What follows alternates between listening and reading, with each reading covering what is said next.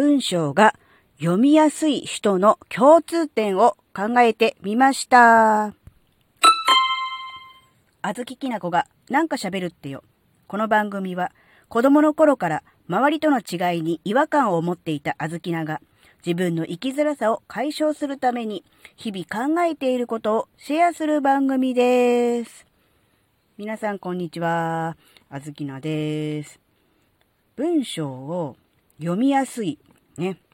読みやすい文章を書く人っていますよね。あずきなも文章を読みやすいのね、そういうの書けるようになったらいいなって思って、まあ、研究って言うとすごく大げさですけど、まあね、いろんな人のね、えー、文章をね、読んで、えー、学ばせていただいております。やっぱり、うーん、や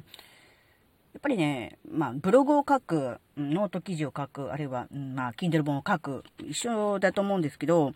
ぱり読みやすいってすごく大事ですよね。あの、書いてある内容がどれだけ有益かっていうこともすごく大事だと思うんですよ。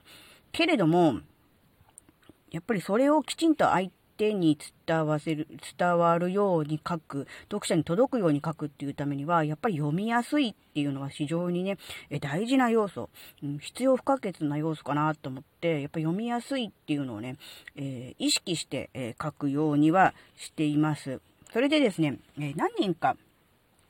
えー、本を読んでいて、この人読みやすいなって思う作家さんがいらっしゃるんですけど、その方の本を読んでいて、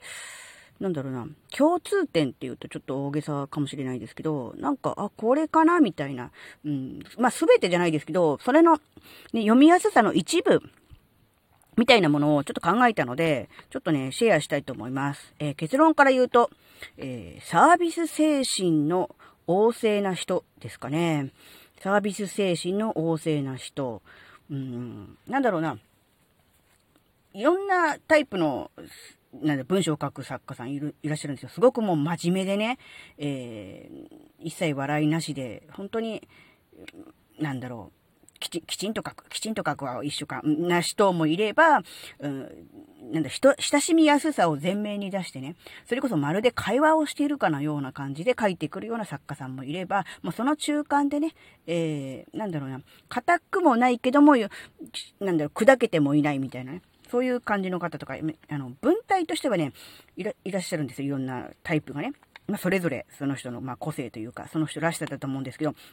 ただやっぱり、共通しているのは、えー、やっぱりね、サービス精神ですかね。読者さんを喜ばせよう。なんだろう。あと、役に立つ情報をなんとか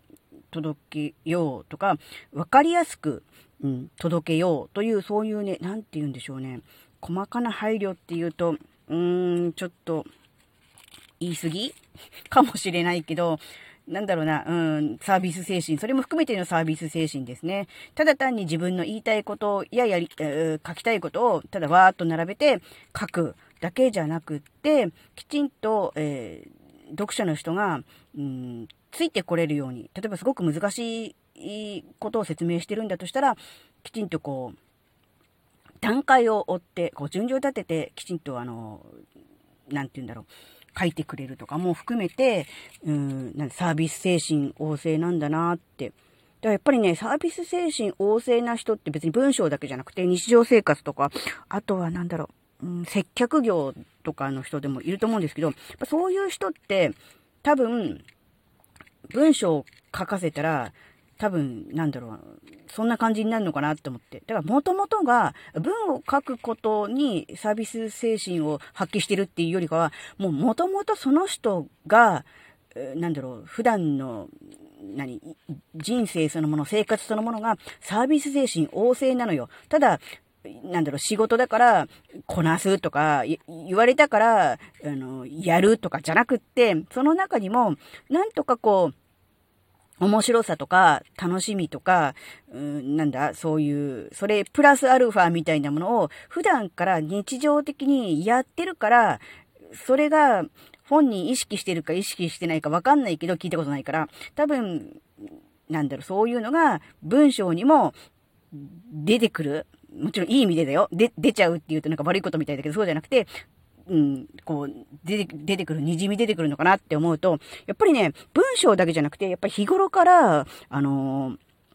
サービス精神旺盛にやってみるっていうのはすごくね、いいんじゃないかなって、そういう話でした。はい、ここまでお聞きくださりありがとうございました。それではまた次回お会いしましょう。バイバーイ。